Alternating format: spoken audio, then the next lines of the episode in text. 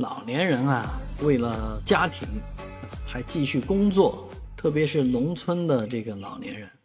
在城市打工啊，为了这个能够继续干得上活啊，很多人去购买这个假身份证啊，用假身份证能表明自己啊还没到六十还能干活啊，是非常令人心酸的一件事情。而最近呢，上海有一位六十多岁的老人呢。也因为这件事情犯事儿了，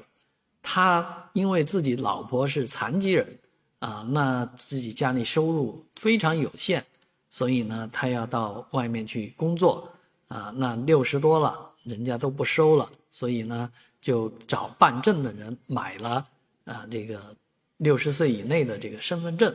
啊，这是涉及到这个呃犯罪，